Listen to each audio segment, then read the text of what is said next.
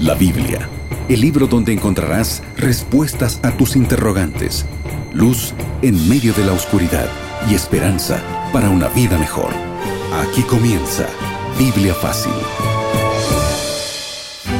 Y comenzamos una vez más Biblia Fácil. Bienvenido, gracias por permitirnos allí ingresar hasta tu hogar y hasta tu corazón con la palabra de Dios. Yo estoy aquí con Biblia en mano porque el tema de hoy es impresionante. Bienvenido, llama a toda tu familia. Está comenzando el programa de estudio semanal y antes quiero dar la bienvenida a Aileen con quien eh, compartimos este programa y nos da siempre satisfacción y alegría estar también junto a tu compañía. ¿Cómo estás, Aileen? Muy bien, Pastor Joel. Saludamos a nuestra querida audiencia y realmente el tema de hoy está interesante, nos va a sacar dudas y nos va a llenar como siempre de mucha esperanza. Es verdad, Aileen, y antes ofrecemos un presente para nuestros amigos que está disponible para todos aquellos que están en Sudamérica y en todo el mundo. ¿Cuál es? Así es, Pastor Joel, iniciamos este programa con regalos. ¿A quién no le gusta un buen regalo? ¿Y qué mejor del material que tengo en mis manos? Verdades para el tiempo del fin, que es el material de estudio de esta temporada en Biblia Fácil. Recuerda que puedes solicitar obtenerlo de forma totalmente gratuita ingresando a www.estudielabiblia.com. Muy bien, además nosotros te ofrecemos un lugar cálido, acogedor, donde tú puedes cada semana ir, puedes ser abrazado, podemos orar por ti, puedes adorar a Dios. Ese lugar se llama iglesia. Entonces ahora te invitamos a buscar una iglesia adventista el séptimo día. ¿Cómo encuentro una, Aileen? ¿Cómo encuentra una? Muy, pero muy sencillamente, pastor, nuestros amigos pueden ingresar a un sitio web que de forma muy, pero muy fácil les va a indicar cómo encontrar la iglesia adventista más cercana allí a tu domicilio, en tu zona, en tu ciudad. Ingresa a www.encuentreunaiglesia.com. No te olvides, cuando vayas a las primeras personas que veas, diles Radio Nuevo Tiempo me invitó. Vamos a estar esperándote. Extraordinario. Y si tú quieres tener la revista que Aileen ya te mostró anteriormente y vives aquí en Sudamérica, solicítalo al número de WhatsApp más 55 12 98 15 100 o más 55 12 98 114 60. Está bien, ese es el número. Estaba brindando un número que no es cierto. Bueno, entonces hoy vamos a hablar sobre un tema que a muchos nos estremece. ¿Qué sucede cuando una persona muere? ¿Qué siente una persona cuando muere? ¿Qué sucede después de 10 minutos que la persona murió? ¿Qué hay detrás de aquella puerta misteriosa? Hay algunos que dicen que murieron y luego volvieron para contar escenas realmente terroríficas o también escenas del paraíso. ¿Realmente están seguros de aquello que está diciendo o están jugando realmente con la muerte? Hoy día nosotros vemos una fiebre, ¿verdad?, de, literatura, eh, de, de, películas que hablan acerca de la muerte, solo que presentan la muerte como algo que está de moda, como algo con el cual uno se puede jugar, presentan a la muerte, incluso hay manuales que hablan acerca de cómo morir, muestran la muerte como una conquista cuando la muerte es un enemigo real, no es nuestro amigo. Es una puerta cerrada, no es un pasaje. La muerte transformó nuestro planeta en dolor, en lágrimas. Finalmente todos estamos condenados a morir. Gracias a Dios, la Biblia nos presenta esperanza frente a la muerte.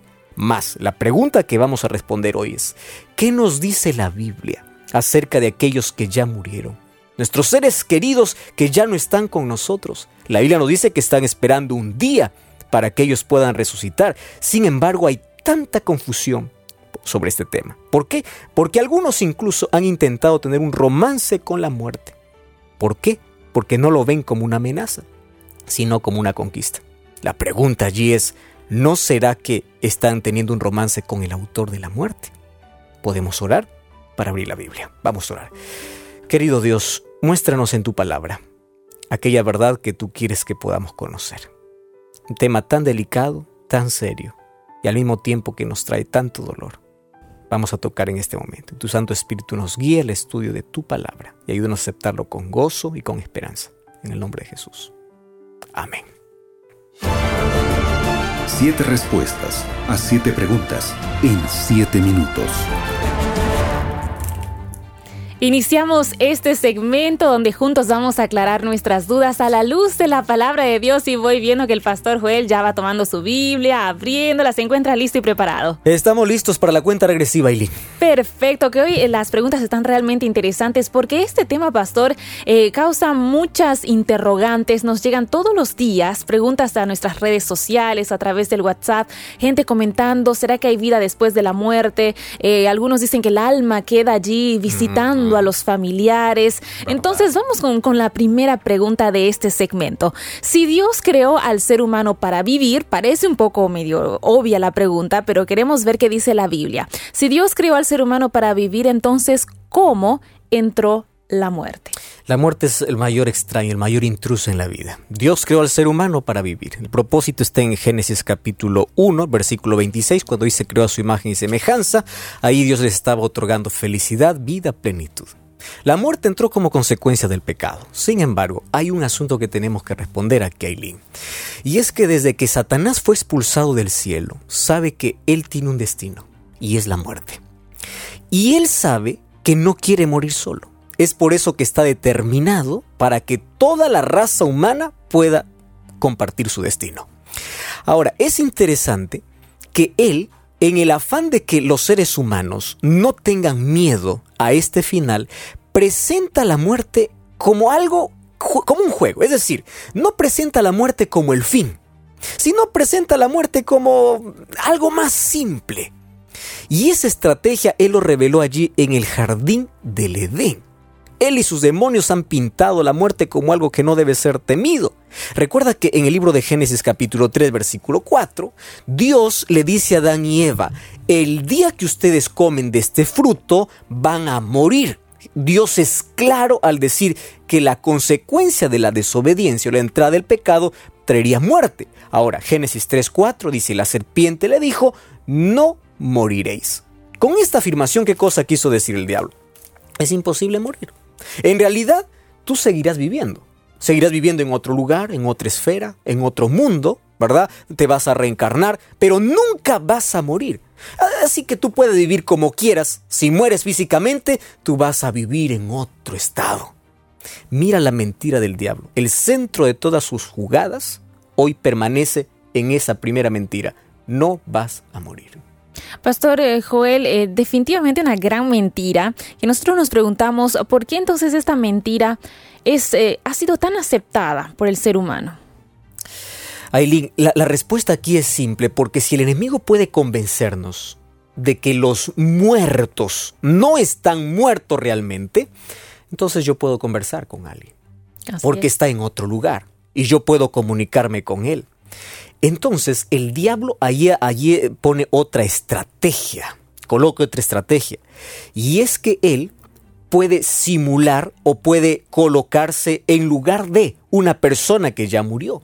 Es por eso que hoy el espiritismo es tan aceptado, comunicación con los muertos, es una mentira aceptada, porque es más allá de ser eh, divertido o más allá de traer esperanza falsa al ser humano, dice, bueno, el ser, eh, mi, mi, familiar no murió, yo puedo conversar con él, yo rezo a él, él me está cuidando, él me está mirando. Y mira una cosa, Satanás y sus ángeles caídos son expertos actores. Han llevado a miles de personas a, tener una vida solitaria y curiosa para tener sesiones espiritistas, donde ellos están convencidos de que realmente se convencen con sus seres queridos. Muchos de ellos caen en esa trampa porque no conocen lo que dice la palabra de Dios. ¿Por qué es una mentira tan aceptada? Porque el ser humano prefiere creer que el ser querido que perdió no está realmente muerto, sino está en otro lugar y puede conversar con él. Un gran engaño definitivamente y uno se pone a pensar, Pastor Joel, ¿por qué es que, bueno, Satanás que es el padre prácticamente de la mentira, ¿no? el autor de la mentira. ¿Por qué tiene tanto éxito con todas esas mentiras? El ser humano cae, cae una y otra vez y él es experto en continuar manteniendo esas mentiras y esos engaños. Ahora, Eileen, es curioso que cuando alguien te miente una vez y tú descubres que es mentira, tú caíste, la próxima no vas a caer. Pero mire el diablo cómo es tan astuto. Te miente de la misma manera, ni siquiera cambia su mentira. Y el ser humano sigue creyendo. ¿Y por qué tiene tanto éxito si descubres que es mentira y caes en la misma mentira? Es que el diablo tiene una estrategia que no falla. Así es. ¿Y cuál es esta estrategia? El diablo nunca muestra su cara. El diablo se disfraza.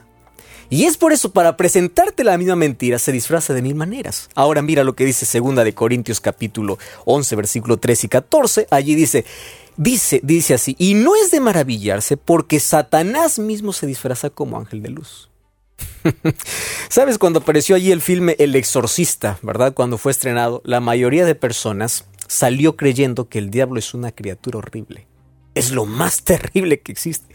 Y eso es lo que le gusta al diablo. ¿Por qué? Porque cuando alguien ve un ángel de luz dice es un ángel del cielo. ¿Por qué? Porque en su mente cree que el diablo es horrible. Entonces el diablo quiere crear en todas las personas un concepto de que él es el más feo, el más terrible, es un monstruo con cola, con cuernos, con uñas, ¿no? Como, como siempre se, se dibuja. ¿Para qué?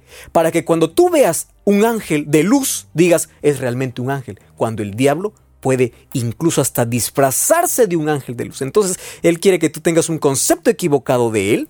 Y hay muchas personas que ignoran eso, de que el diablo puede tomar cualquier forma para poder engañar. Por eso hay que tanta gente que dice, no, pero es real, yo lo vi, eh, un ángel que lloró, una virgen que lloró. Claro, no sabes que el diablo puede disfrazarse hasta como ángel de luz. ¿Por qué tiene tanto éxito sus mentiras? Porque los seres humanos no hemos aprendido a conocerlo realmente cómo es él y cómo es capaz de engañarnos. Ahora, pastor, la pregunta que nos llega eh, de forma muy frecuente aquí a la radio es si nosotros podemos hablar realmente con los muertos. La Biblia lo condena lo condena. Dice, no se halle en ti, Deuteronomio capítulo 18, no se halle en ti nadie que se pueda comunicar con los muertos. Pero fíjate, esto es un tema tan delicado.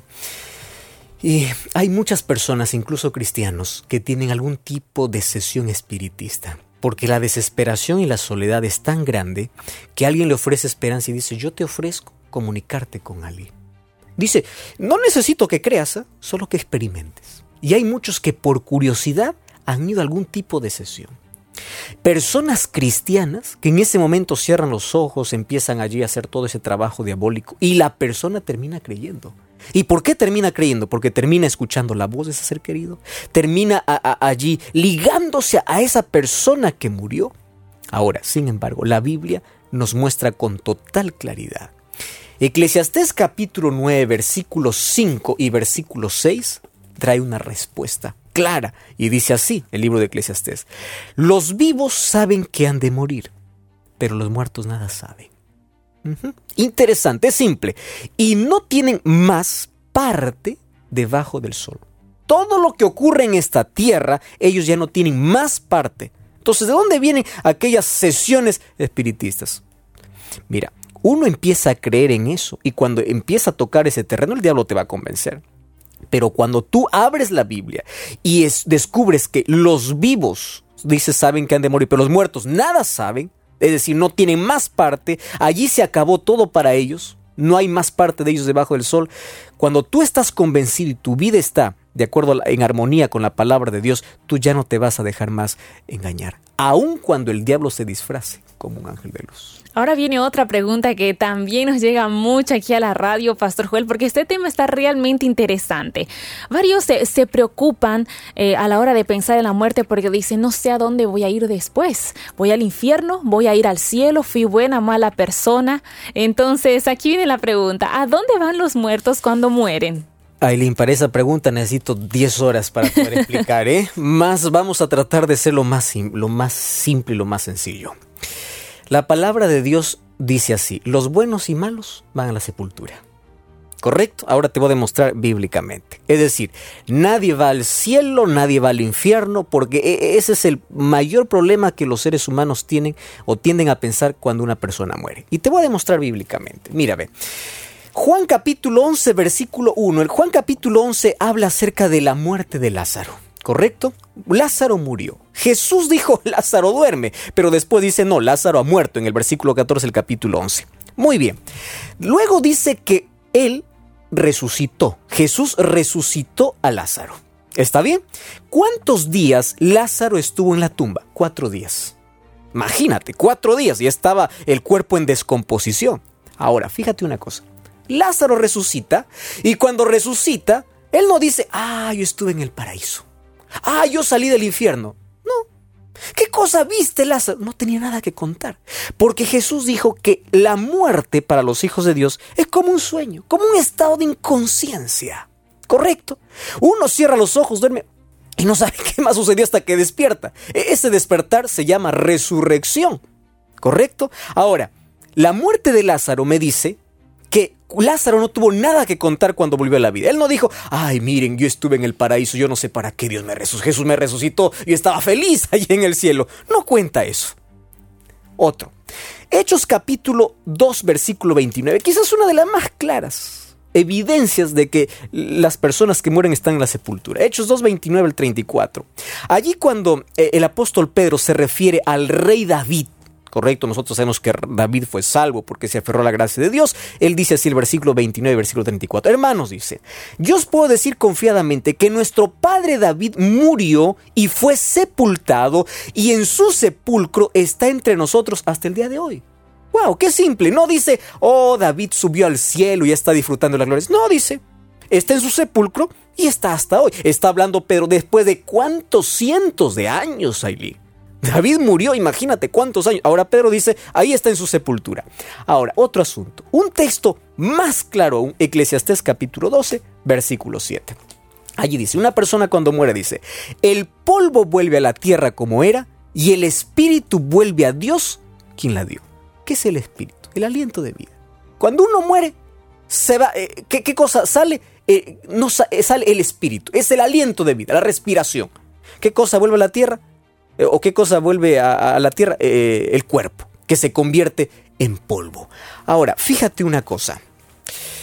Para nosotros poder entender este asunto tenemos que comprender cómo creó Dios al ser humano. Génesis capítulo 2, versículo 7. Dice así, Dios formó al hombre del polvo de la tierra, sopló en su nariz aliento de vida y fue un alma viviente. ¿Qué cosa es alma?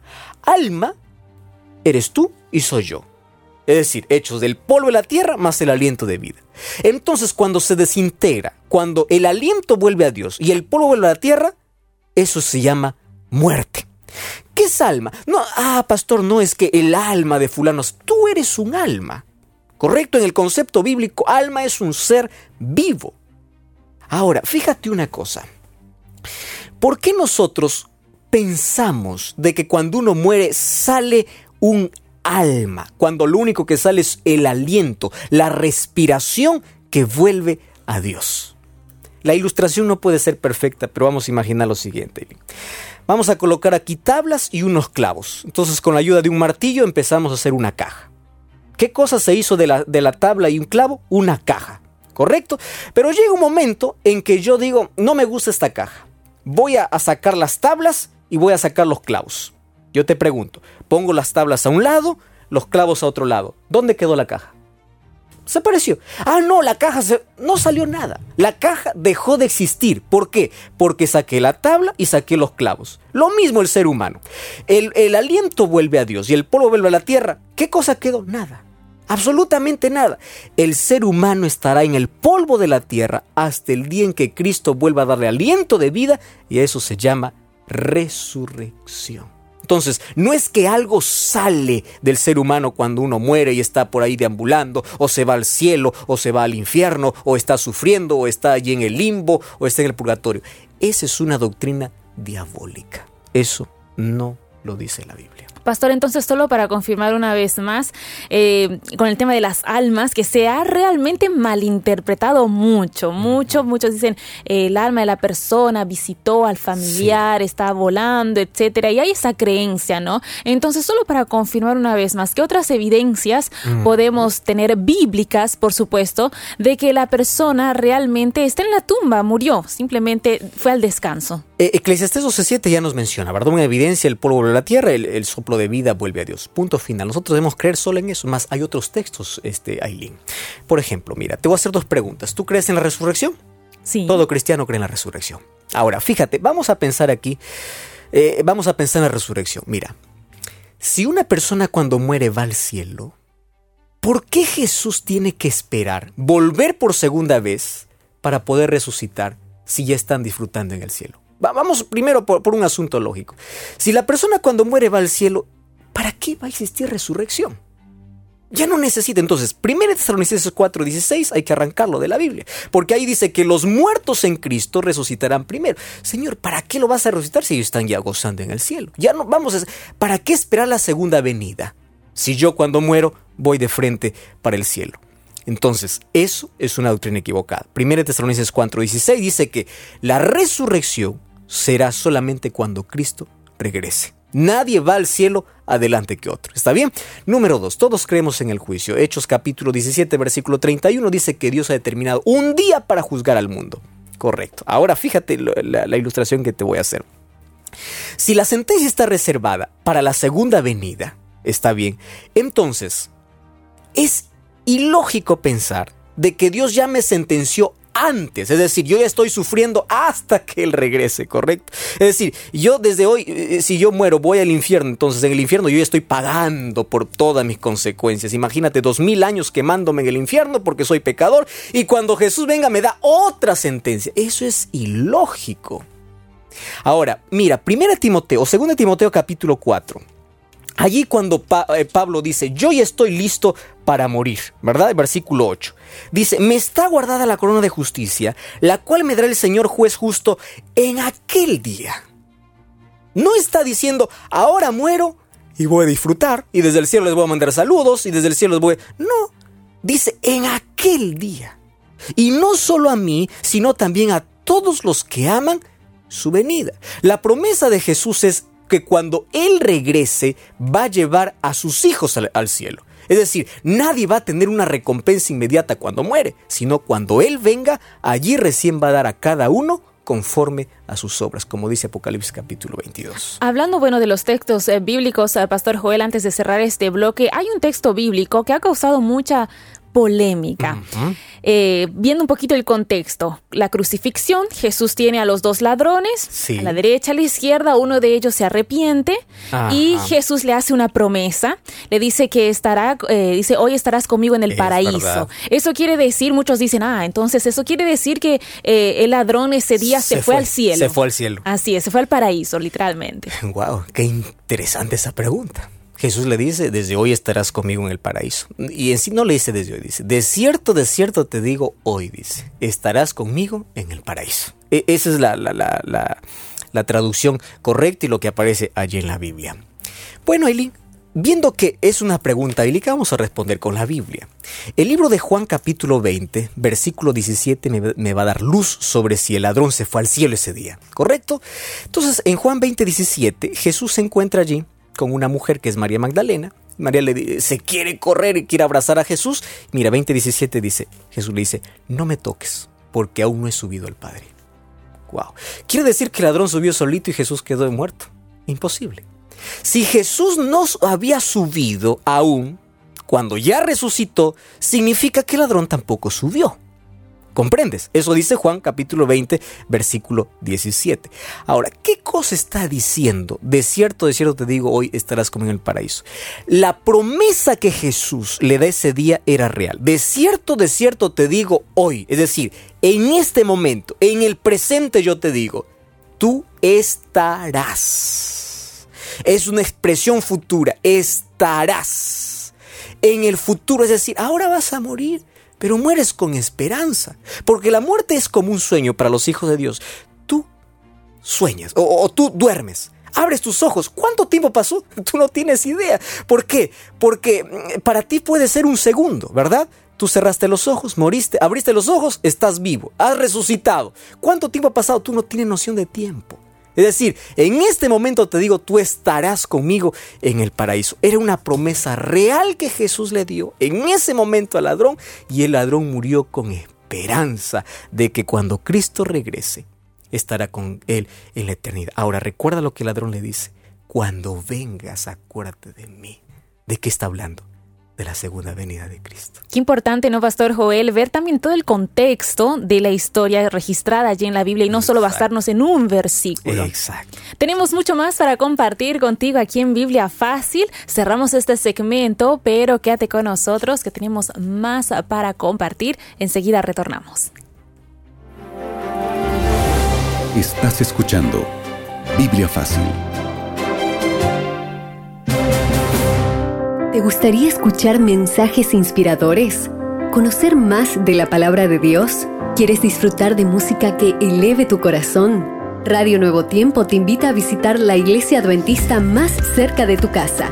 Ingresa ahora mismo a encuentreunaiglesia.com. Allí podrás ver la dirección exacta de la iglesia adventista en tu ciudad. Te estaremos esperando.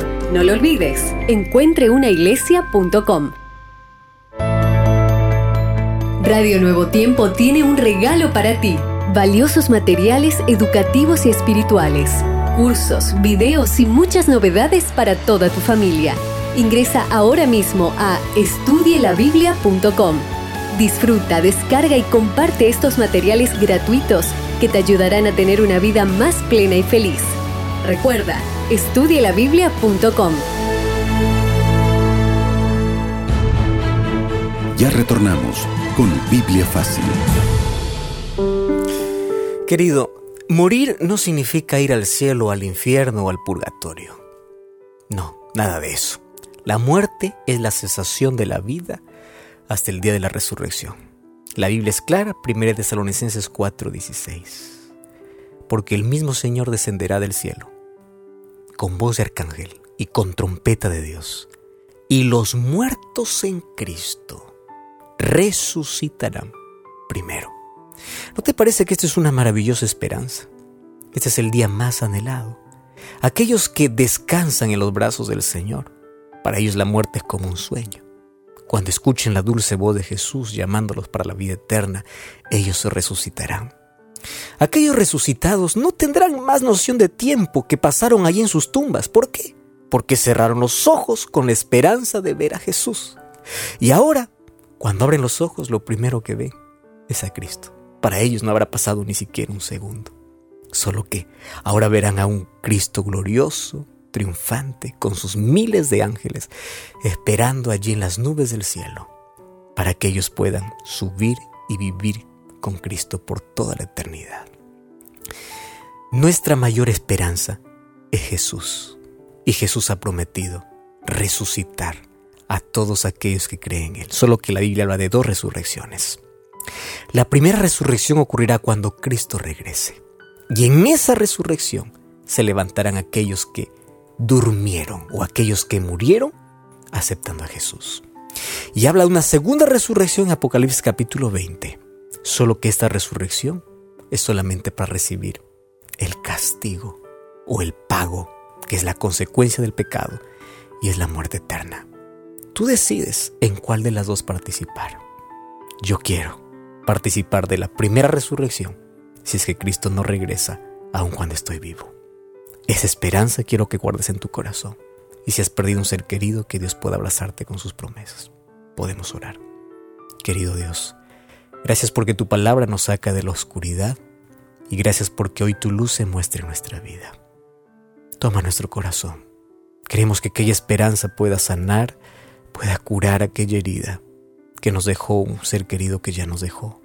O aquella esperanza nos pueda hacer vivir día a día dependiendo de ti creyendo de que si en algún momento morimos antes que regreses, podamos estar seguros en tus brazos hasta el día de tu regreso. Gracias por tu amor.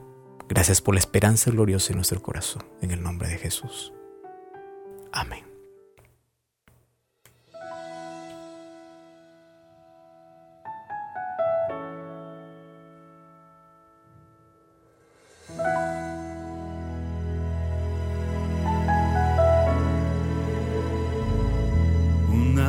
Vez más oscureció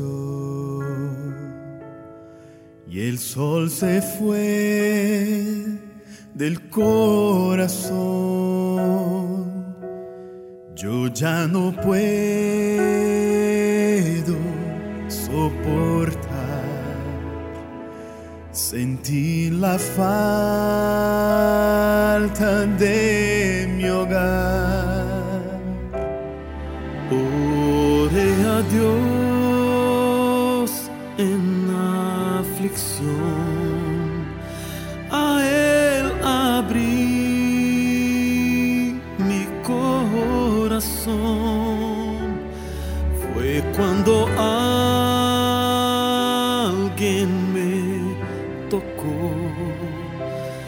Era Jesús